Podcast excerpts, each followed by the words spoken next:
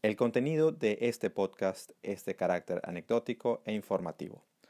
Las opiniones aquí expresadas no deben ser consideradas como asesoría o recomendación de inversión en títulos valores. La participación de cualquier invitado a nuestro podcast es de carácter personal y no busca hacer publicidad de ningún producto o servicio con fines de lucro.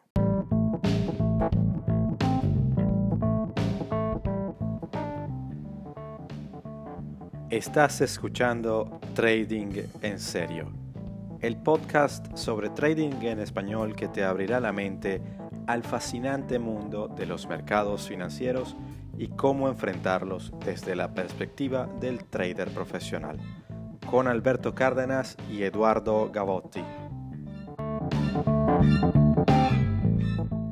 Eduardo. Don Alberto, ¿cómo estás? Bien, mi pana. Oye, está haciendo un calorón acá en Venezuela. ¿Cómo está el clima allá en Londres?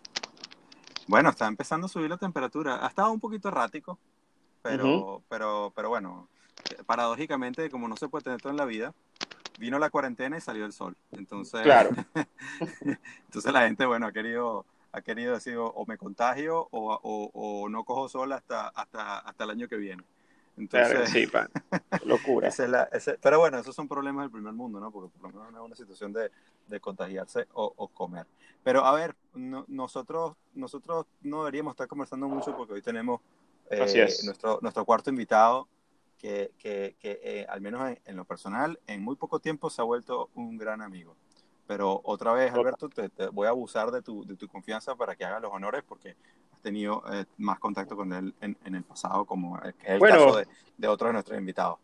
Yo estoy súper complacido de que tengamos esta conversación con el pana, porque ahora es pana nuestro, eh, Daniel, el señor Daniel Medina, que yo también le voy a pedir a él que luego él se presente, pero yo lo que puedo decir de Daniel es que, bueno, lo conozco de hace algunos años en las interacciones que hemos tenido también en el Twitter y hemos hablado de mercado, siempre hemos estado eh, de alguna manera en contacto, sé de su trayectoria también como trader, como inversionista.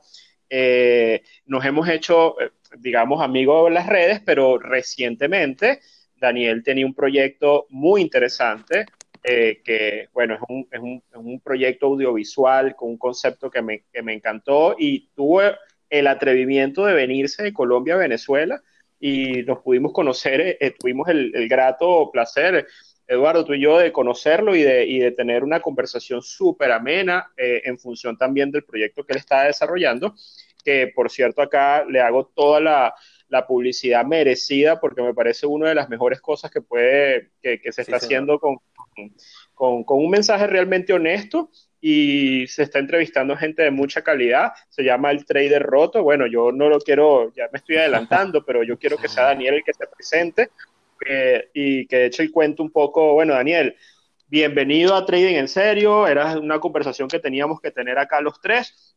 Eh, muy grato que estés con nosotros, por favor, preséntate a la audiencia, échanos el cuento, qué haces, qué estás haciendo, a qué te dedicas. Claro que sí, bueno, a ustedes en primer lugar, pues muchas gracias por la invitación. Reitero lo que ustedes dicen y comentan, se han vuelto ambos dos panas porque los conocí personalmente, afortunadamente. Eh, me encantó viajar a Venezuela, conocerlos y saber quiénes son, a qué se dedican. Lo que dice Alberto tiene toda la razón.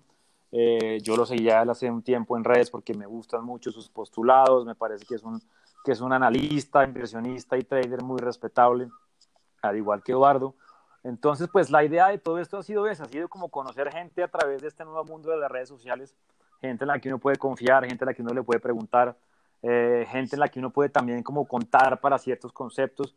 Y, y, digamos que en mi historia del, en el mundo de las inversiones y del trading, pues me he dado cuenta de eso, de que hay, mucha, hay mucho farsante, hay, hay mucha gente que se dedica como, como a vender ilusiones en este cuento del trading y las inversiones. Um, y solamente con los años llega uno a entender quiénes son los realmente verdaderos. Y el proyecto que arranqué hace, lo arranqué este año, lo arranqué en enero de este año, sin imaginarme lo que, lo que nos iba a traer este año, evidentemente. Eh, sí. lo arranqué pensando. La verdad que 2020, 2020 2020. Y además, eso les iba a decir, creo que nos, nos vimos nosotros en Venezuela escasas dos semanas de que todo esto reventara, o sea, fue una cosa así como que... Antes de la locura. Antes de la locura. Del Armagedón. Antes del Armagedón. Sí. Entonces, pues para mí sí fue muy grato poderlos, poderlos ver, conocer y que nos hayamos conocido porque pues tuve el placer de estar con ustedes y de, y de sentarnos a conversar y sentarnos a comer un rato y, y nada, vernos las caras, que eso es como lo más importante de todo esto. Y pues les cuento como mi trayectoria, yo pues llevo muchos años en el tema de la Sí. inversión y en el tema del trading. Yo me- me dediqué también un tiempo largo a la, a la- a la producción audiovisual, fue como un negocio principal en el que, el que monté ya hace unos 15 años y me dediqué, pues no, no tiene mucho que ver, pero me dediqué a la producción de comerciales, de televisión, de cosas para, para, para, para, Ujú. para la televisión y para cine. Y como que siempre tuve el paralelo, ¿no? Que dice uno, el- mi, mi paralelo siempre fue el mundo de la inversión el mundo del trading que me gustaba. Incluso la gente con la que trabajaba me decía, pero usted qué hace metido en eso, no, no, usted sí sabe esa vaina, sí, sí- sí entiende. Y yo como que con el tiempo fui teniendo una curva de aprendizaje. Eh, al principio me fue muy mal, como, como les contaba en, el- en, el- en la, en la entrevista que tuvimos. Eh, incluso Ujú. le decía hace poco a alguien, decía, mire, yo en el 2008, en el año 2008, eh, creo que alcancé a, a- a reventar un par de cuentas por pura ignorancia de lo que estaba pasando. Me, me alcancé a tradear la crisis del 2008. Eh, todavía era un trader Ujú. muy novato, entonces como que no sabía muy bien qué era lo que sucedía. Pero ese fue, el inicio, mi- Daniel. Fue, fue allí Comencé un par de años antes. Yo empecé por ahí en el 2006. Fue cuando empecé mi acercamiento al tema de los mercados. Yo, pues les cuento, yo soy administrador de empresas, pero pues digamos que nunca estuve como cerca a la bolsa en, en mi época de la universidad. Y fue después de que salí de la universidad como que me interesó un poquito el tema de la, de- de- de la bolsa. Y como les pasó a muchos en Colombia, la Bolsa de Colombia tuvo unos años muy buenos en donde cualquiera que invertía plata en la Bolsa de Colombia ganaba plata, salía impresionante. Uno compraba cualquier acción y a la vuelta de seis Ujú. meses habías hecho el 20, el 30% porque la bolsa tuvo unas, o sea, del 2004 al 2006 en la Bolsa de Colombia todo el mundo hacía plata sí o sí, era impresionante. Entonces como que eso fue el primer gancho para, para yo entrar al tema de los mercados y fue ahí donde me di cuenta pues que me gustaba mucho que el tema, el- sobre todo el tema de análisis geopolítico con el tema macroeconómico me gustaba mucho y ahí empecé. Y pues lo que les conté ese día, les Ujú. contaba que pues, mis, mis primeros años fueron años bastante, bastante malos, pues, o sea, no, no lograba tener rentabilidades consistentes, eh, eh, invertía un poquito con el instinto, ¿no? Con porque me gusta esto, porque me gusta lo otro, eh, intentaba diferentes mercados, entonces me metía por el lado del petróleo, después por el lado de las divisas, después por el lado de las acciones, bueno, esto era un revuelto de cosas hasta que finalmente uno como va, ¿no? va progresando, va entendiendo, va, va, va estudiando lo que realmente le funciona hasta el día de hoy, pues que ya siento que tengo, no soy un, no soy un experto, pero siento que tengo una metodología que me funciona. Eh, aprendí a manejar las Ujú. emociones, aprendí a manejar el riesgo un poquito también. Um, y dejé de, de, de, dejé de regalarle plata a los brokers durante un tiempo. Entonces, sí, esos fueron como mis inicios.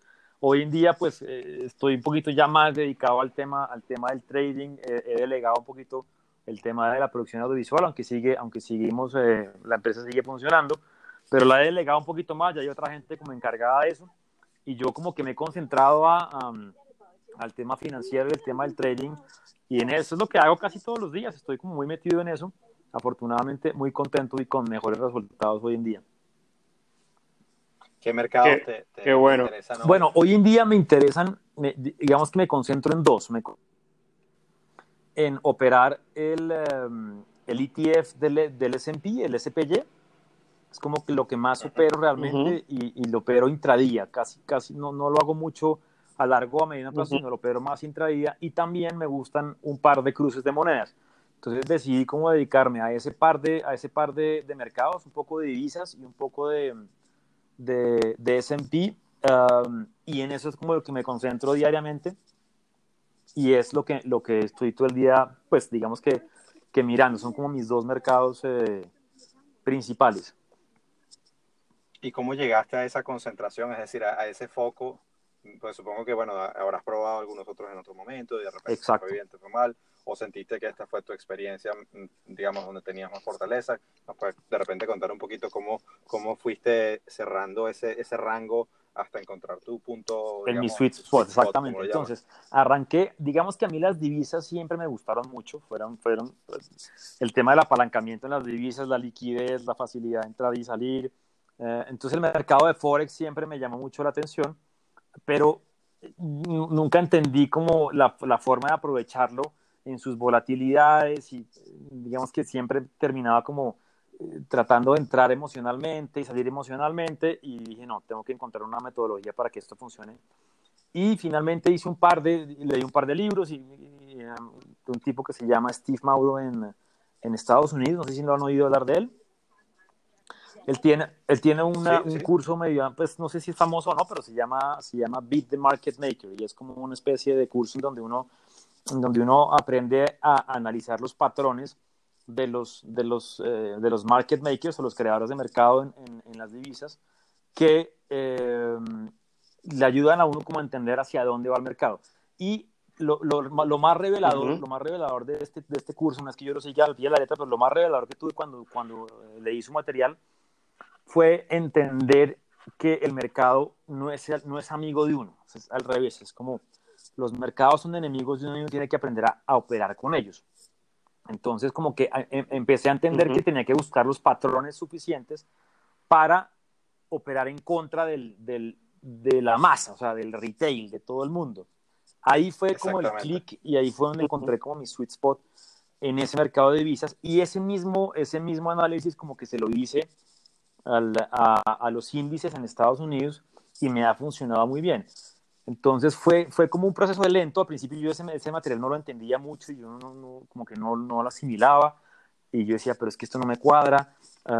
pero con el tiempo lo fui, con que fui viendo gráficas y gráficas y más gráficas y fui entendiendo que sí, evidentemente, diariamente y semanalmente hay unos patrones que se van repitiendo, ¿no? Constantemente y que esos patrones lo que hacen es mostrarle a uno hacia dónde va la masa y por qué los mercados están encargados es de, es de, de hacerlo perder a uno plata con, con las emociones, ¿no? Entonces se encargan de mostrarle a uno algo, pero eso que le muestran a uno realmente no es la realidad. Entonces es como aprender a, a, salirse de uno mismo para entender hacia dónde van los mercados. Ahí fue donde, donde como quise un pequeño clic y dije, por aquí es la cosa y es lo que, es lo, es lo que me ha funcionado. Entonces como para hacerles un... Ajá, lo que pasa, Daniel... Tranquilo.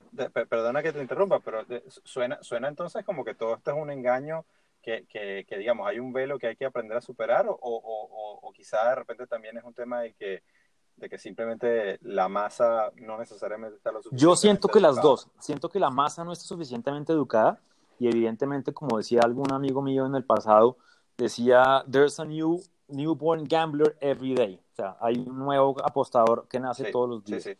Entonces, digamos que todo el, todas esas personas que entran al mercado todos los días, esas nuevas generaciones que van entrando, pues están en cero. En cero. Y digamos que el, el, el, el, mundo de las finanzas y los brokers pues saben esto, ¿no? Em, y, y, y pues, esa es su idea, ¿no? tratar de chupar la cantidad de más gente posible novata e inexperta que son los que le van a proveer eso. Oye, hablando, reforzando esa idea que estás diciendo, me impresionó la data que salió últimamente de la apertura de nuevas cuentas en Robinhood y estos brokers retail. Eh, sí en esta, eh, con el dinero este que se entregó en Estados Unidos para el tema de la pandemia. Eh, ¿Ven eso? Este, increíble, increíble. Bueno, lo que tú estabas diciendo, los, los novatos, las ovejas, las gacelas, hay muchas, eh, digamos, nombres que se le puede otorgar, pero es un fenómeno real y ha entrado una masa enorme, de esa cantidad de personas ahora, en estos últimos tiempos. ¿no? Y que parece que están posicionados en, en, las cosas que van a quebrar totalmente. Increíble. Es, increíble, es más, oí que hay, una, hay un broker español también muy famoso, que no sé cómo se llama, pero también que tiene como casi que fila de entrada hoy en día para abrir cuenta en... en hay un vi un tweet de alguien que dijo, tenemos fila de espera para abrir cuenta en este broker y yo decía, no lo puedo creer. O sea, sí realmente estamos viendo una entrada masiva a los mercados yo no sé si impulsada por lo que está pasando, o la gente quiere especular, o qué es lo que está sucediendo. Realmente me parece que siempre es un fenómeno interesante ver que cada vez que hay una crisis de este tamaño, eh, estas plataformas o estos brokers pues se llenan de, de, novatos y de nubis que son los que me imagino proveen toda esa liquidez que necesita ¿no? el mercado todos los días para, para, para cubrir. No sé, ahí sí estoy especulando, pero estoy de acuerdo con ustedes, de acuerdo con ustedes. Sí, sí. yo creo que fue una tormenta perfecta porque al haber el lockdown y la gente encerrarse en casa, este, obviamente, y, y, quedarse sin trabajo, porque mucha gente está sin trabajo, eh, buscar, ¿sabes? Además hay todo un, lo que estábamos hablando antes de iniciar el episodio, eh, toda una maquinaria de publicidad este, de estos, de gente vendiendo eh, hágase rico de la noche a la mañana, con actores, con figuras públicas, con influencers, con no sé qué. La gente ve todo eso en línea y dice, bueno, esta es mi salvación en medio de esta locura, me quedé sin plata, pero aquí están los mercados y voy a hacer dinero. Es mi, mi conclusión, que la se conjugaron muchas cosas, el hecho de que la gente esté sin trabajo, con la necesidad, encerrado, y ya la maquinaria montada y los brokers, pues como tiburones, están agarrando a esa gente. Sin duda. Sí, sin duda. De hecho, Daniel, tú, tú, eres, tú eres una persona que, que, que, me gusta mucho también tu estilo en las redes sociales, como, como abordas el tema precisamente de, darle, de darle transparencia a, a, estos temas de mercado, porque compartimos el, el, el, desprecio, digamos, contra toda esa serie de estafadores, que sobre todo en el asunto de las opciones que lo veníamos conversando, que, parece que en Colombia, así como también en, buena parte del resto de Latinoamérica, sí, sí, y, como les, les, estaba contando antes de comenzar a grabar, eh, realmente me, me, ha parecido algo de locos lo que está sucediendo en Colombia, o sea, sea, o sea el sistema piramidal y el sistema multinivel de estos de estos academias, ¿no? supuestas academias de trading en binarias se ha vuelto impresionante. Eh, ya me he dado cuenta que el tema de los niveles que manejan ellos, en donde ponen nivel platino 10.000, platino 5.000, platino no sé qué, eh, y, le contaba a Alberto y le contaba a Eduardo que me infiltré en una reunión hace poquito ofrecen el, donde ofrecen el servicio como para saber, porque quería investigar cómo es que lo ofrecen, y realmente sí, es, es un sistema piramidal en donde, en donde hay unas pobres ovejitas o borregos que, que, que son los que distribuyen en redes sociales. ¿Y qué hiciste? Ya va. No, ¿Viste en el WhatsApp o en el Zoom de una reunión no, de gente que están... creer esto. No, se los voy a echar completo. Resulta, no sé si ustedes lo vieron, pero en Colombia hace, hace pocas semanas se viralizó una niña, no, es mi interés revelar la identidad, pues, tampoco sé cómo se llama, pero se, se, viralizó una niña que tendrá unos 25 años en donde ella, ella decía que eh, le habían mandado un audio por WhatsApp que decía que abriera la Biblia, ¿no? Esto no es en contra de ningún creyente, ni mucho menos, pero que abriera la Biblia y que en la mitad de la Biblia había, eh, había un pelito, un, sí, un pelo, y que ese pelo se podía hervir en agua, eh, y esa era la cura del coronavirus, del, del COVID-19. Y ese, ese video se, se, viralizó en redes sociales y, la, y una cantidad de gente empezó a, a subir los videos de abriendo la Biblia en la mitad de la Biblia y que si encontraban el pelo y que no encontraban el pelo. Yo dije, ¿qué es esto, Dios mío, que hemos llegado? Bueno, etcétera. Entonces, digamos que mi comentario no va a ningún tipo de, tema religioso, pero eh, entonces eh, claro. yo, yo, dije, ¿quién es esta persona? Entonces empecé a seguirla y la seguí solamente para averiguar quién era y ahí me di cuenta que esta misma persona era era uno de estos influencers eh, de opciones binarias y yo decía, no puede ser, o sea, esto es una cosa increíble. Y entonces, entonces el anzuelo completo. Entonces ella ponía en sus redes y ponía y decía, pues mira, este, es mi emprendimiento, yo soy una mamá emprendedora, yo hago trading, hago no sé qué, chan, chan, chan, y ponía historias y yo dije, entonces pone en un momento dado, si quieres saber cómo funciona esto, se lo pone a todos sus seguidores, eh, pídeme un link de Zoom y esta noche hay reunión a las 8. Entonces yo le dije a mi esposa, le dije, oye, yo me voy a infiltrar en esta reunión. Entonces le pedí el link y me mandó, y entonces me mandó el link y yo me metí esa noche a las 8 a la reunión de, de Zoom. Y ahí fue donde me enteré de todo. Yo obviamente le preguntaba cosas como si yo no supiera nada.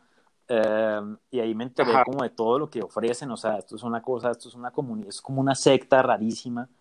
Eh, porque van, te van ofreciendo una cantidad de cosas. Hay, hay, que pagar una mensualidad, hay que pagar un, una, una fee de inicio.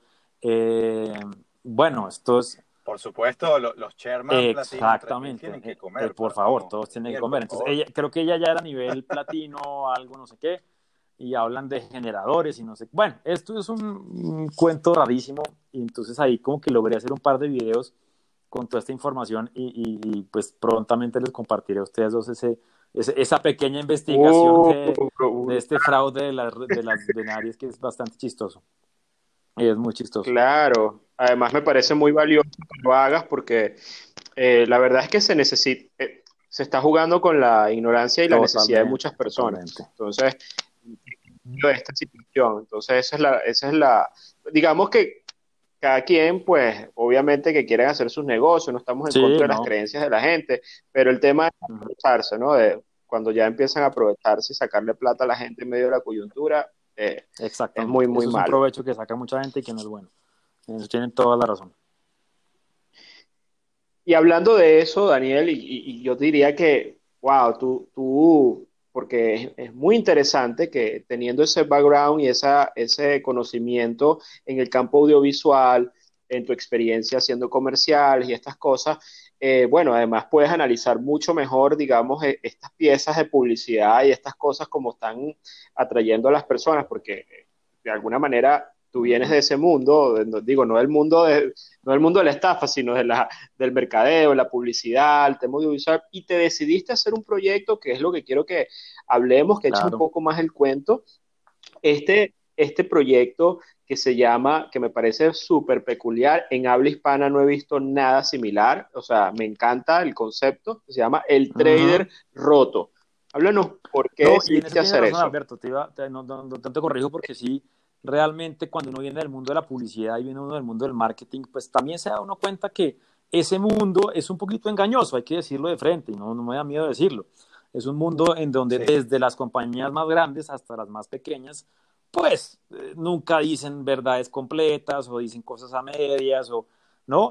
Y, y, nosotros mismos como productores audiovisuales toda la vida hemos estado acostumbrados a que tenemos que a que tenemos que fanfarronear un poquito y en cualquier producción que uno tenga que hacer hay que fanfarronear porque pues no, la información siempre no es la misma, no es casi siempre no es verídica o es medianamente verdad. Y eso es, una, pues, eso es un tema que ha tenido la publicidad desde sus inicios. O sea, esto no es ni hoy ni mañana, es de, toda la vida. Y digamos que nos hemos acostumbrado a eso. Entonces, parte de eso también dije, hombre, yo quiero un proyecto en temas de, de, finanzas, que es un tema que me gusta mucho, sobre todo en tema de trading, porque yo acepto que yo soy un trader, a mí me gusta mucho tradear. Eh, y dije, yo siento que no hay nada audiovisual que nos cuente como historias verdaderas de traders verdaderos, porque lo que estamos viendo siempre es el trader exitoso, ¿no? El trader que nunca pierde dinero, el trader que, ¿no? El millonario, el tema del Lamborghini, ¿no? Yo me acostumbré a ver videos de traders en Lamborghini y decía, pero hombre, ¿cómo así? O sea, todos los traders andan en Lamborghini, viven en, South Beach, en Miami, eh, ¿no? Todos, o en Dubai, y entonces o, en los videos y todos tienen una toma de dron, ¿no? Saliendo del penthouse en, en, en, Miami, ¿no? Seguido de la toma del restaurante, ¿no? Eh, entonces dije, hombre, esto, esto no tiene que ser, o sea, esto no es así eh, evidentemente hay casos de éxito en el trading, por supuesto, hay gente de mucho dinero en todos los niveles posibles, pero, pero, pero digamos que el trader común y corriente, pues no se hace millonario de la noche a la mañana jamás. Eh, esto, es un, esto es un negocio que es difícil, que es un negocio que por más simple que parezca, es complicado y hacerlo ver simple es difícil. Hay que llevar años de expertise, años de conocimiento, años de experiencia años de haberse dado contra las paredes, como decía un amigo mío, de haberle pegado a la, a la mesa, ¿no? De la rabia que le dio a uno, eh, todo ese tipo de cosas que han pasado. Entonces, digamos que ese es el mundo del trading eh, que, le, que, le, que le toca a la mayoría. Toda la cosa, casi que, sí, sí mismo. Entonces, hay gente que es exitosa en esto, que le va bien, que ha encontrado, como dice Alberto, su sweet spot, eh, que ha funcionado, que, que analizan mercados de manera, de manera muy buena y oportuna em, y que no necesariamente son los mismos que vemos en redes sociales con el Lamborghini y el apartamento en South Beach. Entonces yo dije, hombre, yo quiero, quiero acercarme a este tipo de traders y quiero acercarme a este tipo de personas que, que, que sé que están en las redes, que, eso, que sé que son buenos, que sé que no son una farsa y que sé que están todos los días sentados en su computador o en su estación o en donde estén eh, ¿no? Tratando de hacer el mejor trabajo posible porque, porque en, esto, en esto es todos los días sentado analizando y, y, a veces uno se puede equivocar, a veces no, pero es un negocio que se trata de eso, o sea, es un negocio que requiere la misma disciplina que cualquier deporte, digo yo.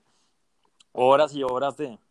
Así es, así es. De hecho, es una muy buena comparación, sobre todo con el deporte, por, la, por el grado de exigencia y porque, tal cual, ¿cuántos, cuántos niños por allí no hay con el sueño de llegar a ser profesionales en, en el deporte que sea que les guste Exactamente. y cuántos efectivamente llegan. O sea, eso es un, eso es un tema que requiere, requiere tanto sacrificio, tanto esfuerzo y tanta disciplina, sobre todo como, como, como cualquier otra. Daniel, dos preguntas respecto a eso. ¿Cuán, cuán grande es esa comunidad de esos traders, eh, eh, digamos, verdaderos, eh, independientemente del grado de éxito que, que, que tengan o hayan tenido? en Yo creo que en Colombia, que yo conozca, es una comunidad, eh, siento que es amplia, o sea, tan- tanto de experiencia como no de experiencia, pero yo siento que hay, hay varios cientos de traders que uno los ve todos los días en redes y están como pendientes del mercado. Habrá unos que saben más que otros, unos que se dedican a ciertos mercados, otros a otros. Eh, pero realmente sí siento que en Colombia hay una gran comunidad de trading. Es un nicho que sigue siendo pequeño comparado con otros nichos de, de- de muchas cosas en el mundo, como el deporte y eso. Um, pero sí siento que, que hay mucha gente con quien conversar y siento que hay mucha gente con muchas especialidades. Afortunadamente todavía la bolsa en Colombia, la bolsa de valores en Colombia es una bolsa que sigue teniendo algo de dinamismo. Hay pocos, hay pocos activos para, para operar, pero digamos que hay oportunidades. Eh, es una bolsa que tiene todavía como inversión extranjera. Eh, no, todavía hay como cierto tipo de dinamismo eh, y hay gente especializada en los fondos de inversión, hay gente especializada en, uh, en eh, títulos, ¿no? En, en, el value que llaman, en el value investment, ¿no? Hay gente que le gusta mucho encontrar ese valor oculto en las en, en, en compañías. Uh, hay otra gente que también se dedica mucho a tradear mercados extranjeros. A mí me ha funcionado muy bien eso. Yo, yo estoy muy concentrado como en, como en los mercados de afuera. Tengo, tengo inversiones en la Bolsa de Colombia, pero, claro. pero ahí sí mi nombre lo, lo hago honor a mi nombre. Soy el trader roto porque desde que, desde que empezó el coronavirus eh, creo que no tengo una sola posición positiva. Entonces, eh, pero... Se, bueno, es, eh, se agradece la honestidad de eso se y trata. Es que de eso se trata. O sea, lo habías dicho al inicio, tien, tienes, un, tien, tienes un foco y, y, una, y has desarrollado una, una, estrategia que te funciona para cierto tipo de activos y de repente en esos otros no, no se cumple. En, en, mi caso, por ejemplo, a mí me costaba mucho eh, entender los ciclos. Es complicado, de, también. Yo siento que Alberto lo hace muy bien. Alberto es un tipo que sabe mucho. No, no, sí, un fenómeno. Al, Alberto, Alberto es un fenómeno eh, en, en, eso, en todo lo contrario. Mientras que yo, yo he tenido un poquito más de suerte eh, eh, y también entrenamiento porque lo he estudiado un poco más el lado de la parte de la, del, del, mercado accionario eh, americano. Y un, y un poquito también distinto, aunque con mucho respeto, la, los cruces de moneda. Ah, qué bueno. Sobre todo en los emergentes me va bastante bien. En, en, en, las monedas, en las monedas, digamos, los majors, como llaman, de hecho no invierto mucho otro que para hacer hedging o cobertura de, de las posiciones en acciones que tomo, pero de resto no, porque no, me he quemado las manos mucho, me recuerdo en el, en el 2017 yo, yo eh, eh, deseando que el euro, básicamente diciendo que la Unión Europea, llevo diciendo desde hace años que la Unión Europea se va a caer, y en ese año eso pues, suele el, pasar, el euro eso conmigo. suele pasar, eso suele pasar, es cierto. Eso. Y la segunda pregunta, Daniel, que te quería hacer es, eh, eh, porque nuevamente, dentro del marco Claro. de honestidad que compartimos mucho y que tratamos también de hacer en este, en este podcast, ¿has recibido algún tipo, porque hay veces que hay gente que se pone un poquito, Sí, sí, sí. eh, digamos, hostil, ¿no? ¿Has recibido algún tipo de, de, de no de amenazas, pero sí de, de, críticas duras sobre gente a quien evidentemente le estás le está dando en la madre, como se llama, por, por, por precisamente desmentir lo que, lo que ellos Claro, y ¿no? romperles ese digamos que en par de mi entrevistas, claro, hay, hay un par de entrevistados en Colombia que yo tuve en donde, en donde, pues, digamos que también tienen una personalidad polémica y hay gente que les gusta y hay gente que no les gusta. Digamos Sí. que eso es, es respetable en cada caso. Pero cuando entrevisté a algunos en Colombia, mucha gente me dijo, ay, Claro. pero ¿por qué entrevistas a esto? ¿Por qué entrevistas al otro? Eh, este me hizo perder plata en tal acción y me recomendó tal cosa. Y entonces, en- bueno, esto hay historias de, desde la A hasta la Z de recomendaciones o no recomendaciones o no, porque yo le, yo le digo a la gente, o sea, cuando usted oye una recomendación tiene que saber que esa persona tiene un perfil de riesgo X, ¿cierto? Que tiene un capital X que está arriesgando. Eh, usted no sabe dónde está el stop de esa persona. Usted Correcto. no sabe si en esa recomendación este tipo puso el 10 o el Exacto. 20 o el 15 de su patrimonio, lo puso todo, no sabemos. Entonces, cuando uno oye una recomendación de alguien y decide llevarla a cabo, pues le toca a uno asumir su propio riesgo. Es decir, yo puedo decir, Alberto me recomendó vender petróleo en 30 y se subió a 34. Entonces yo digo, no, pues que Alberto no es la cagada, ese man no sabe nada, no sé qué. No, Simplemente él tenía una tesis de inversión en donde quería irse corto en 30 o en 35, que fuera. Yo, yo decidí asumir un riesgo llevando a cabo una recomendación de alguien que oí o me dijo o pagué por hacerlo. Y evidentemente, pues mucha gente termina quemada en esas recomendaciones porque o no hacen lo mismo o, o, o hacen otra cosa o el capital es diferente o el riesgo es diferente y terminan obviamente sufriendo pues por, por, por, ¿no? por llevar a cabo. Entonces mucha gente sí me criticaba, hombre, pero es que este, este hizo tal cosa en el pasado, este hizo otra cosa en el pasado y recomendó un activo X, se recomendó un activo Y. eh, y entonces, bueno, sí he recibido muchos mensajes de gente que me critica por entrevistar gente, pero digamos que pues no, eso sucederá, ¿no? Digámoslo así, sucederá y hace parte del mundo del trading, hace parte del mundo de, de las inversiones. Habrá gente que la ha ido bien, a otra que la ha ido mal. Eh, pero yo como le digo a la gente, en esto del trading usted puede oír recomendaciones, pero el que toma el riesgo siempre es usted, nadie más. No le puede echar la culpa a nadie, eso sí, nada, no hay es, nada que hacer. Así es. Correcto. Yo, yo, tengo que confesar algo, que es que, que, es que ciertamente, bueno, yo, yo, estuve encantado de No, y me encantó, y me encantó que estuvieras ahí. Roto, pero, pero ahí yo, pero ahí yo no, estaba, no, no, al revés, yo siento que para mí fue un bonus. porque porque no, cierta, ciertamente no, lo sé, pero me refiero que ciertamente la, la intención, o digamos, el, el, el, el, propósito inicial, obviamente ustedes estaban conversando y tal, y bueno, yo estaba en Venezuela, hicimos el, tema de, de, trading en serio en vivo, y, y pues nada, bueno, me, me, me, salió esa grandísima oportunidad y, y, y, lo disfruté muchísimo. Pero, pero en línea con eso, me da, me da mucha risa porque decía, oye, este, este, este pana se, se, se, compró un boleto a Venezuela así de la nada, expresamente para esto, y yo decía, le decía a Alberto, Alberto, ¿tú estás seguro que este tipo sabe en lo que se está metiendo? ¿Cómo, ¿Cómo, fue esa decisión de comprar? De hecho, fue muy gracioso, Daniel, no sé si ahorita te lo has comentado, pero no, me estábamos organizando todo el día anterior.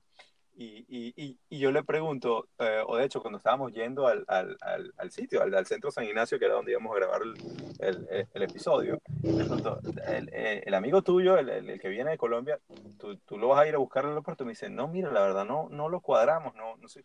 Yo, chamo, y si, y si de, ni Dios lo quiera, pero si, si algo le pasa, si no le dejan pasar la, qué sé yo, le, lo toman como periodista y no sé qué, y resulta que bueno, que no nos enteramos, sino que hasta que no, señal de vida que estaba Además bien, no saben ustedes lo que fue ese viaje, porque sí fue, fue realmente dramático. Yo tengo un socio, pues socio gran amigo mío, pues venezolano también, que vive aquí en Colombia, él también se dedica como a la producción de eventos. Um, entonces yo le dije, oiga, me voy para su ciudad a, a, hacer una entrevista que quiero hacer. Entonces me dice, ¿en serio te vas para Venezuela? Y yo, sí, voy para allá. Entonces me dijo, no, espera, espera, yo te cuadro allá quien te recoja en el aeropuerto porque pues esto, creo que ya no hay mucho taxi, no sé qué, chan, chan, chan, pero pues yo te cuadro y efectivamente pues me cuadró una, una, una gente muy segura que me recogieron y todo, pero yo mismo iba con el asusto de decir, hombre, ¿qué tal que me cojan y me digan, usted por qué viene con cámara, con equipos, con micrófono, con no sé qué, con esto, qué es lo que va a documentar? Uh -huh. sí. Por fortuna, por fortuna, nada de eso sucedió, yo entré común y corriente, por inmigración fue todo común y corriente nadie me preguntó nada. Eh, y cuando salí me recogió la persona, me dice, no, eh, venga ya, lo vamos a llevar al hotel. Y fijo, llegué al hotel y no había internet, creo que en todo Caracas no había internet. Entonces yo, ese día, sí, ese día decía, no había ¿cómo hago para avisar a Alberto que yo llegué? Porque Alberto me dijo, oye, avísame apenas llegues, porfa, para saber que llegaste bien. Yo le dije, sí, tranquilo, yo te aviso. Y uh, ahí logré como entrar, creo que a, a Twitter o yo no sé a qué, a lado, logré, logré conectarme.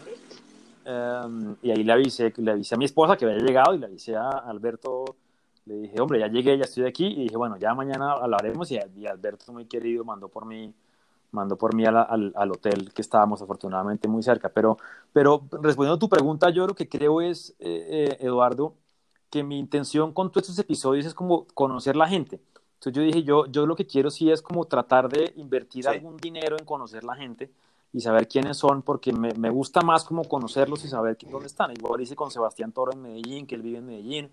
Um, Orlando sí creo que vive aquí en, en sí. el vive en Bogotá. Y mi última entrevista la hice con, pues me hubiera encantado viajar, pero igual creo que no hubiera podido. Pero, pero la hice con Daniel Lacalle, que muy amablemente lo, un lujo, me encantó un lujo me, me encantó conversar con él. Muy recomendada. Genial, Daniel. Entonces, para, para los que quieran saber, y creo que Alberto y, y, Eduardo ambos están muy metidos en el tema también macroeconómico, geopolítico. Yo creo que, yo creo que eh, Daniel también es un experto en sí. ese tema, sabe muchísimo. Daniel es una, una gran referencia, sobre petróleo, todo también sí. en petróleo, en energía. Es bueno, analista, es, muy, es muy bueno. Yo incluso le pregunté que si él todavía hacía trading, me dijo no, yo ya no hago trading. Eh, ya me dedico más al análisis de mercados, pero me dijo lo hice uh -huh. durante muchos años. Um, y pues bueno, digamos que así he, logrado como llegar a, diferentes actores de todos los niveles, por eso les digo, pero sí, mi intención, y he ido contactando a gente diferente, mi intención es como llevarle al público todos estos traders, ¿no? Que están ahí pendientes del mercado y que todos los días se queman su propio pellejo y su propio capital, porque esto lo hacemos todos, aquí todos arriesgamos un capital que es de nosotros y que estamos ahí tratando de hacerlo crecer de alguna manera y de la manera más responsable. Entonces, sí, sí, yo dije, no, yo quiero ir a Caracas y quiero, es más, nunca había estado en Caracas, y aprovecho cuando esté Caracas, eh, así sea un ratico, eh, converso con Alberto y, y, me, me, regreso. Obviamente yo no tenía jamás, ¿no? No, no sabíamos que lo que sucedió en el 2020 iba a suceder. Por eso me encantó la entrevista con ustedes, porque digamos que estábamos todos sin saber. Pero, pero sí, ese es como el, el pequeño inicio del, del proyecto y de lograr esa transparencia con todos estos traders reales que hay en Latinoamérica. Vamos a ver si seguimos buscando, buscando en redes quién más está por ahí. Buenísimo. Daniel, en lo que te podamos ayudar. Con, muchísimo gusto. Y háblanos un poquito ya de, de tu metodología, o sea, de lo que tú haces. Porque estabas comentando que estabas dejando o habías dejado un poco tu actividad profesional vinculada al tema audiovisual, digamos que era tu actividad natural, y estás dando más paso o creo que has incorporado en tu día a día de una manera mucho más, eh, más frecuente o con más fuerza el tema del trading. Eh, entonces, eh, debe ser porque obviamente el negocio está funcionando. Y si es así, me gustaría conocer bueno, ¿de qué va? ¿Qué haces? Cuéntanos un poquito de tu estrategia, de tu día a día, qué es lo que haces cuando te levantas, cómo, un poco siempre le hacemos estas preguntas a los traders para, bueno, agarrar ideas y ver qué hacen, qué hacen cuáles son las, las, metodologías que cada quien usa, ¿no? ¿Cuál es la tuya? Con mucho gusto. ¿Qué estás haciendo? No, tiene ningún secreto y me... Sí, que tengas que dar no, necesariamente, no, no, pero... hay ningún rollo, se las cuento con, con, con mucho gusto. Yo todos los días me levanto y me trato de levantarme como temprano, digamos antes de las, de las 6 de la mañana, de 5 y media de la mañana. Y lo primero que hago casi siempre es mirar qué pasó en Asia, qué pasó en, eh, qué pasó en Europa y miro, y miro cómo están las bolsas allá, cómo está el DAX, cómo está el CAC, cómo está el FTSE, cómo están, bueno, cómo qué ha pasado con esos índices durante la noche. y posterior miro cómo están los futuros en, en, en, Estados Unidos y de acuerdo a eso me hago como una idea de cuál es el, cuál es el riesgo que se está corriendo en el día o cuál es el, ¿no? Si hay risk off, si hay risk on o lo que sea en el mercado. Entonces es como mi primer, mi primer acercamiento.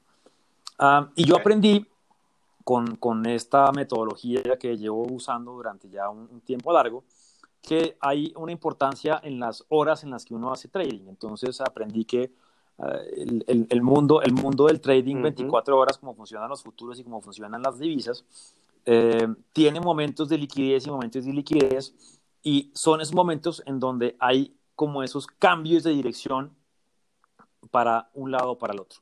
Entonces aprendí que a las 5 de la tarde, hora en Latinoamérica, hora Colombia, pues entra, eh, se termina Estados Unidos, empieza, empieza Asia a operar, a la, entre una de la mañana y tres de la mañana es cuando ya toma el control. Yo le contaba eso a Alberto, para mí es como, como controladores aéreos, ¿no? Entonces el, el de Asia le pasa el control al de, al, de, Europa y entre una y tres de la mañana hay un, hay un cambio evidente y un cambio de liquidez, es cuando empieza a operar Europa y empieza a operar Londres particularmente, que es como el hub de divisas más grande que hay.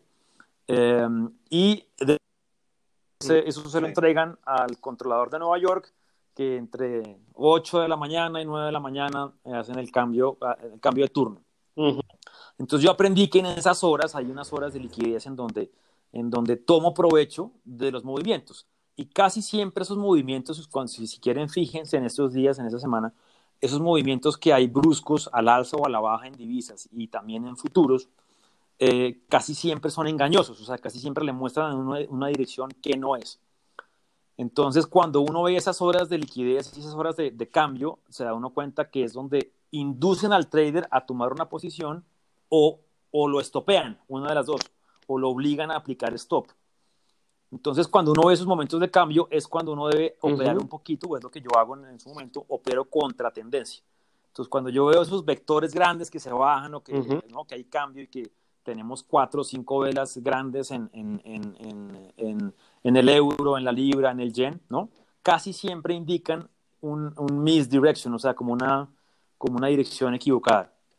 Para posteriormente, en, las horas de Nueva York, van a ver cómo devuelven el mercado usualmente en contra de toda la gente que apostó hacia cierta dirección en las divisas. Entonces yo lo que hago es tratar de encontrar esos patrones a esas horas, ¿no? a esas horas específicas, para lograr operar en contra de esos patrones y hacer utilidad. Entonces mi estrategia básicamente es intradía. Yo trato de apalancarme no mucho, pero me apalanco un poquito e intento entrar con un stop también muy bien controlado.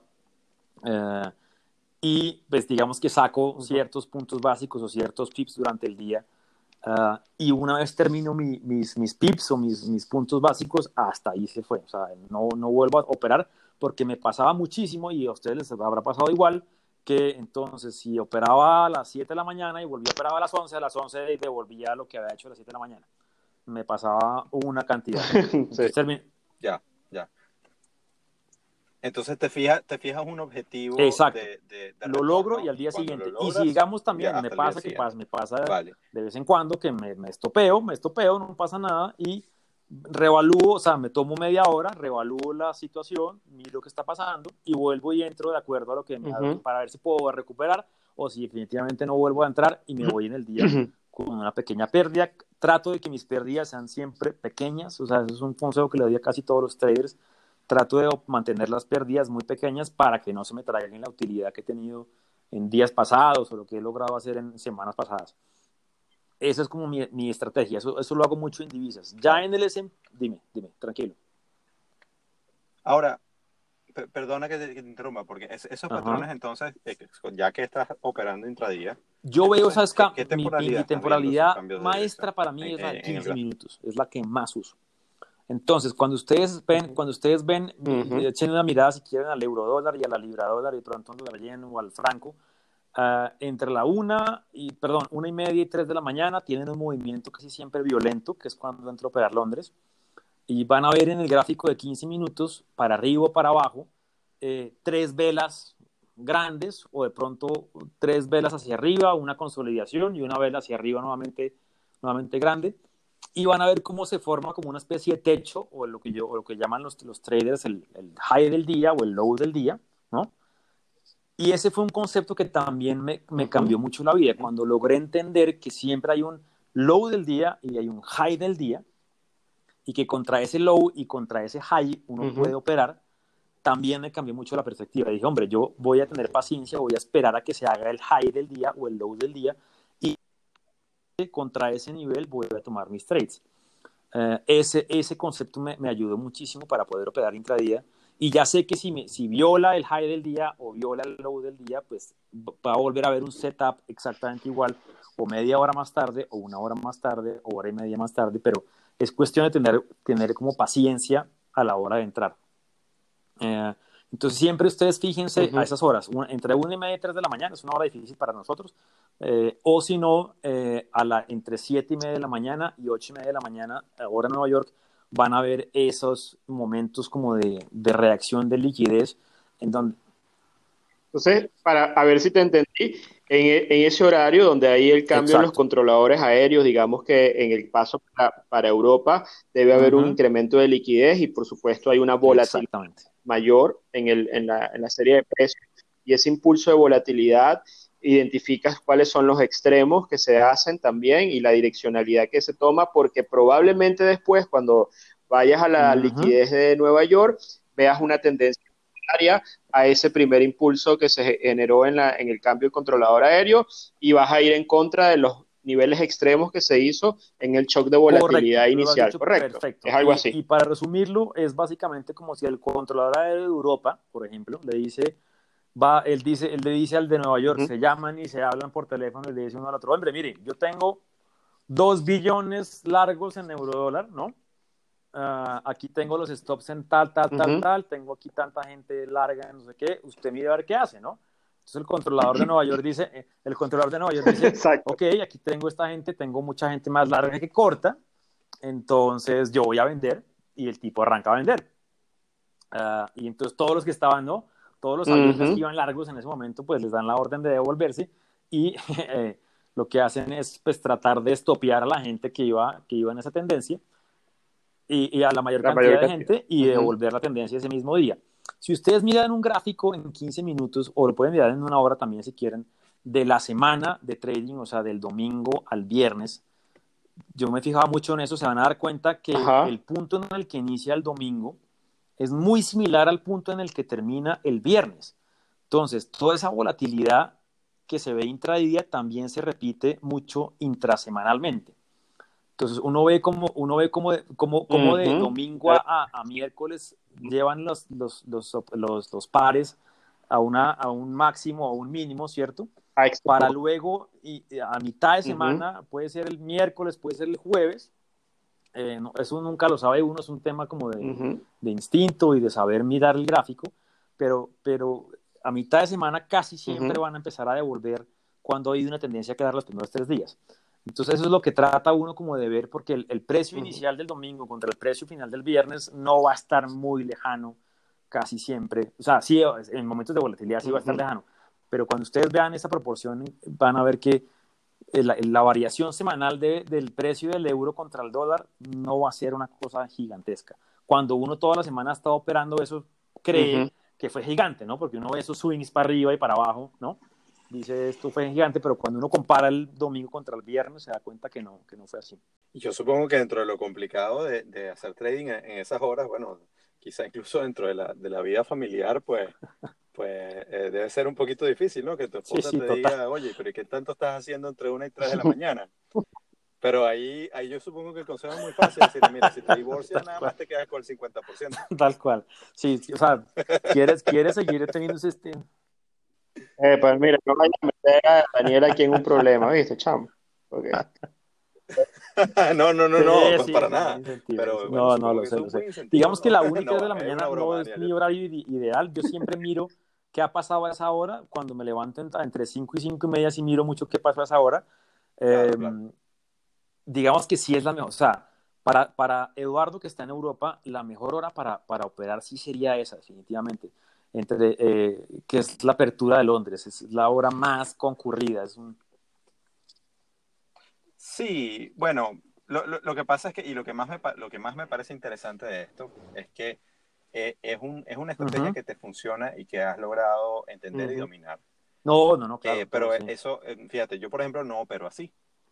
Y, y, y, y, de hecho, y de hecho no, no quiere decir eso que, que ah, tu estrategia es una locura. No, o sea, el, mensaje acá a, los que nos escuchan es que precisamente cada uno tiene que encontrar su, su eh, eh, tal cual, su, su, su, ritmo, ¿no? Su, eh, saber encontrar cuál es ese punto en el cual se sienten cómodos, saber entender quiénes son como trader. Nosotros en el episodio anterior, que, que, que bueno, no lo, no lo hemos publicado todavía, pero ya lo vas a escuchar, tuvimos el placer de conversar con, una paisana tuya, eh, que, es, Mónica, y, y, tal cual, o sea, es muy importante, es, es el, uno de los mensajes que, que, quedaron allí es... Exactamente. El proceso de entender quién eres tú como trader o como inversor o etcétera. Porque yo supongo que, bueno, antes de haber, eh, eh, digamos, leído este material que te llevó y luego poner en práctica... Claro, no, intenté muchísimas. Sí. Intentaste algunas otras intentaste posiciones más largas, intentaste, intentaste, no sé, qué sé yo, lo que llaman scalping o este tipo de cosas.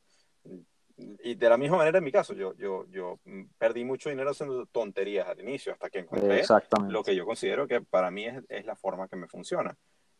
Sin embargo, por supuesto, no voy a ser tonto, yo voy a mirar en lo que me pare, en lo que habla el mercado de Londres a ver, esa famosa. Claro, no, y mírenlo por curiosidad. 15 minutos solamente por curiosidad.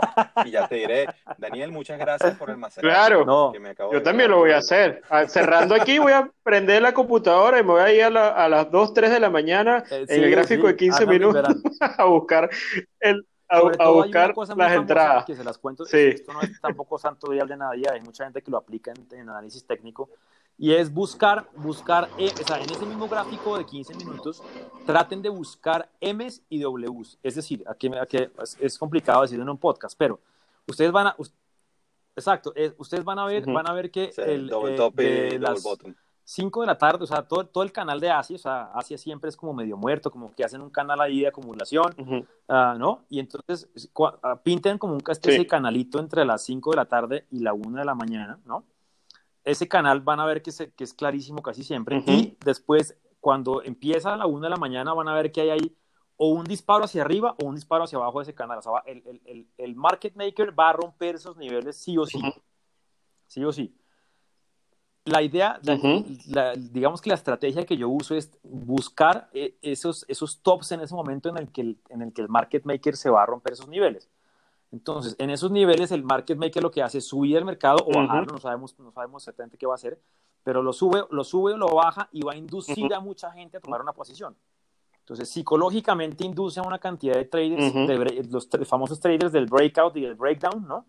Los va, los va a inducir a que tomen una posición para luego, un par de horas más tarde, dos o tres horas más tarde, va a devolver la, la, la película para el otro lado. Entonces va a lograr estopear una cantidad de gente. Eh, y hagan el análisis, y para los que nos van a ver también, miren, miren, hagan ese, ese análisis de, la, de los 15 minutos porque es la gráfica, es la mejor gráfica para verlo. ¿Y esto lo estás viendo en donde? ¿En cruces de monedas y en el o en y lo veo en casi todos los cruces de monedas y lo veo muy seguido en los futuros del S&P. O sea, cuando el S&P abre, o sea, cuando ya vemos la bolsa que abre a las 8 y media de la mañana, ¿cierto? La situación cambia, la liquidez cambia y en ese momento ya el análisis creo que debe ser diferente para cada persona porque cambia mucho. Pero esa misma M, esa misma W, van a verla en los futuros del S&P muchísimo. Ese patrón se va a repetir una cantidad. Y si ustedes vean los últimos días, por ejemplo, las últimas semanas, se van a dar cuenta que eh, cuando, cuando el mercado, cuando los futuros en, la mañana los echan para abajo, como digo yo, ¿no? Uh, y decir, hombre, ya, ahora sí, esto es corto, corto, corto, no sé qué, se nos va a ir para, para abajo y uno ve que los futuros a las 4 de la mañana y a las 5 de la mañana están negativos casi un 1% o un 0.6%, ¿no?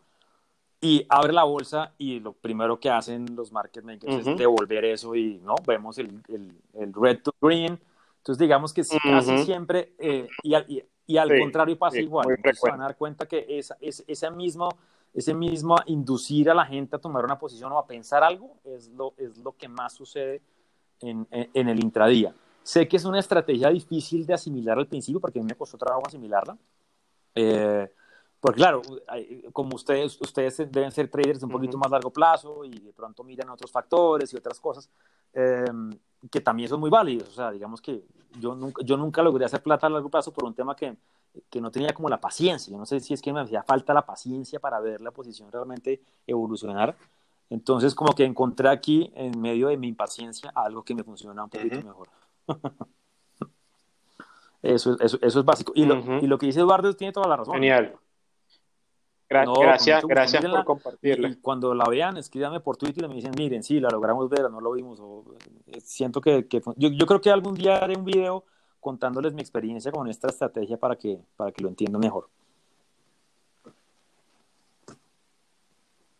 Será un gusto. Y Daniel, una pregunta. Eh, cuando, cuando no te ha salido bien, ¿Cómo, cómo, cómo lidias con ese asunto? Cuando te tienes que ir al día sabiendo que pudiste haber hecho mejor o que, o que simplemente... Es una gran pregunta, Eduardo. y la eh, respuesta es que, que casi siempre que no lo hago bien es porque me apresuré o porque mis emociones me hicieron tomar una mal decisión. Es decir, cada vez que hago un análisis y digo, hombre, esta, eh, hoy me estopié, hoy no me funcionó esto, fue porque realmente o el patrón que estaba buscando no estaba ahí y lo quise ver donde no estaba, eh, y después me di cuenta. Y lo que más me ha servido en los momentos en donde me estopeo es como echar para atrás y revisar y decir, bueno, ¿qué hice mal hoy? Y hoy hice mal esto, eh, realmente el patrón no estaba cuando yo lo, cuando yo lo estaba mirando, realmente me apresuré, ¿no? no, no, era el momento de hacerlo. Eh, y trato como de darme ese, de ese autofeedback todos los días para saber eh, si lo hice bien y lo hice mal. Y lo hago también para cuando me va bien, porque la, la sensación, la sensación de ganar, de ganar en esto es, es, es grande, ¿no? Uno ese día quiere ir y, ¿no? y almorzar y comerse un, tomarse un vino y ¿no? el día que no gana plata quiere como, ¿no? Y eh, celebrar y es como una sensación eh, que tenemos todos los tres cuando nos va bien. Entonces también trato como de, de, de calmar las emociones de cuando me va bien para no no sobreexponerme, no, no, no entrar el otro día confiado. Eso es algo que trato de hacer y que les digo, me ha costado años lograrlo hacer. O sea, esto no ha sido. Sí, porque supongo que hay a, veces, ahora sucederá tal cual como hablábamos en la analogía con los deportistas, que puedes tener incluso semanas en racha negativa. Y, pareciera como que, como que se pierde un poco el norte y entonces es, donde ese manejo emocional y la psicología que uno tiene que aplicar eh, eh, son claves. Entonces, la, pregunta es un poco si, si, de repente te lo recriminas, te lo, llevas a la, te lo llevas a la cama y estás ahí, digamos, peleando contigo mismo de por qué no lo hice y tal, o, o cómo logras ese estado de, vale, no me salió, no pasa nada, lo reviso, lo mantengo allí y, mañana será un nuevo día. Simplemente cierra. Pues y lo, la pregunta de la contesto honestamente, durante muchos años sí me llevé esa, esa mala sensación de la pérdida al, a la cama, digámoslo así, como al preguntarme qué, qué pasó, como esa rabia. Y lo que me traía casi siempre eso de, de vengarme del mercado, ¿no? Que trata uno como de saber si, si cómo vengarse y cómo recuperarse rápidamente. Y entendí que esa es la peor estrategia. Uh, entonces ya trato hoy en día de los días en que son días malos, porque todos lo tenemos, o sea, nadie tiene día, todos los días perfectos. Eh, esos días malos trato como de simplemente concentrarme, lo que tú decías, ese día cierro la pantalla, eh, me pongo a jugar con mis hijos, me olvido del, del, mal día de trading uh, y al otro día vuelvo nuevamente y repito mi rutina, me levanto temprano, miro qué está pasando, miro análisis gráficas, miro qué pasó a las 2 de la mañana, y, con basado en eso miro qué puede pasar a las ocho y media y etcétera. Entonces como que, como que repito la rutina nuevamente y me olvido del día anterior. Pero sí fueron muchos años en los que, en los que esa rabia de perder se la llevaba uno a la cama y se la llevaba uno nuevamente al día siguiente. Uh, y, y, cuando uno opera con rabia termina pues, en la catástrofe, eso sí no hay nada que hacer. No, no, y no le importa si tienes hijos, no le importa si tienes que llevarlos al colegio, no le importa si la hora, no, si tienes que bañarte, si te entró una llamada, el mercado no le importa nada. sí. Exactamente. No, exactamente. Súper, súper eh, enriquecedor, Daniel. Yo estoy muy contento con que, con que nos hayas participado tu, tus experiencias y, y, bueno, nada, continuamos, continuamos siguiéndonos eh, eh, por, por, las redes sociales y, y apoyando en lo, en lo, que se pueda. De nuevo, yo por mi parte sí le voy a echar una mirada, a pesar de que claro, te confieso, no, no opero de esa manera, pero aquí estamos para aprender y para precisamente validar esos conocimientos. Y, ya te diré, a lo mejor, a lo mejor cuidado, vas a ser culpable de que Alberto deje de escribir de, de los círculos de Fibonacci y, la, y, las teorías conspiracionistas de los aliens respecto a la Exactamente, es, verdad. Eso sí es a mí me encanta Alberto porque Alberto siempre, siempre compara el mar y compara ¿no? las ondas y, y yo sé que a Alberto le gusta mucho el helio, ¿no? Como todo el tema eh, de, de, contar como los, los, los, niveles en los mercados, que y tiene mucha similitud con lo que yo hago realmente, pero, pero sea malo paso. Sí, sí, sí. ¿Sabes que yo sé. a, mí, a mí no me importa, déjame decirte que me hagan bullying aquí. O sea, ya de verdad, dignidad hace mucho tiempo. Este, entonces, bueno, pero nada, no, de verdad, este, eh, esta conversación ha sido muy buena, se aprende muchísimo, Daniel, te lo agradezco. Eh, yo creo que ahora, ¿dónde la gente te puede seguir? Eh, por favor, dale a la, a la audiencia dónde pueden ver los capítulos del Trader Roto, que no se lo pierdan y seguirte en las redes, contactarte. Por supuesto, me pueden seguir en Twitter, que es como la red que tengo más activa que es arroba damedinar, o si no pueden buscar el trader roto también en, eh, en Twitter, que ahí me encuentran. Eh, en Instagram tengo una cuenta también pequeña que se llama El Trader Roto y hay un canal en YouTube que se llama El Trader Roto y ahí encontrarán también la maravillosa entrevista que hicimos con Alberto y con Eduardo y muchas otras más.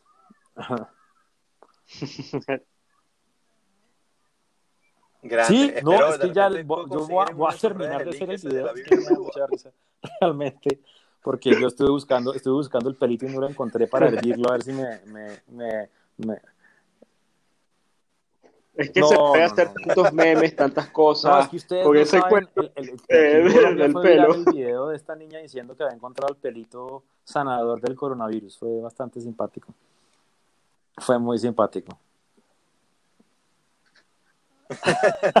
sí, bueno, yo, yo, yo, sabía que le, leer la Biblia es pero bueno. Entonces, eh, nada, lo que necesiten a la orden, de verdad, con mucho gusto. Eh, igualmente les traslado a ustedes también mi admiración, sé que son grandes analistas y grandes traders, entonces, pues nada, lo que necesiten a la orden. Muchas gracias, Daniel. Por supuesto. Un, gran abrazo. Y no, y, cuando abran el aeropuerto nuevamente miraré si regreso a Caracas para y hacemos una nueva entrevista, que, que Eduardo viaje y hacemos una nueva entrevista. Vamos a ver. bueno, vamos, eh, bueno, vamos a ver. Eso, no, me encantaría, me, encantaría. si no, ¿por qué no a Colombia o se vienen a Londres? Sí, la próxima, la próxima tiene que ser en otro lugar, no vas aquí en Venezuela, o en Colombia o en Londres. No me van a volver a, a, a este, aquí en Venezuela. Ah, Por cierto, estoy comiendo Doritos, ¿viste? Y es la, mira, es la segunda vez que me estoy comiendo, o sea, no como Doritos desde que, hablé contigo, ¿viste? Por Dios, no sé por qué, fue un instinto, pasé por y me provocó comer Doritos. Ah, es que tenía la entrevista contigo. Ese era el tema. Ya van a saber por qué, porque lo único que me dieron en Venezuela fueron Doritos, nomás. Pero bueno. Vean el episodio. un abrazo a ustedes dos. gracias por tenerme en el podcast. un abrazo grande. Gracias, Daniel, nuevamente. Gracias. Saludos. Buen domingo a ustedes. Chao, un abrazo. Saludos. Chao, chao. Hasta pronto.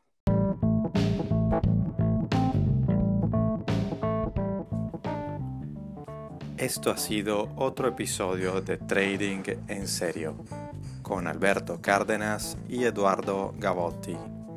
Síguenos en Twitter, arroba Trading en Serio. Música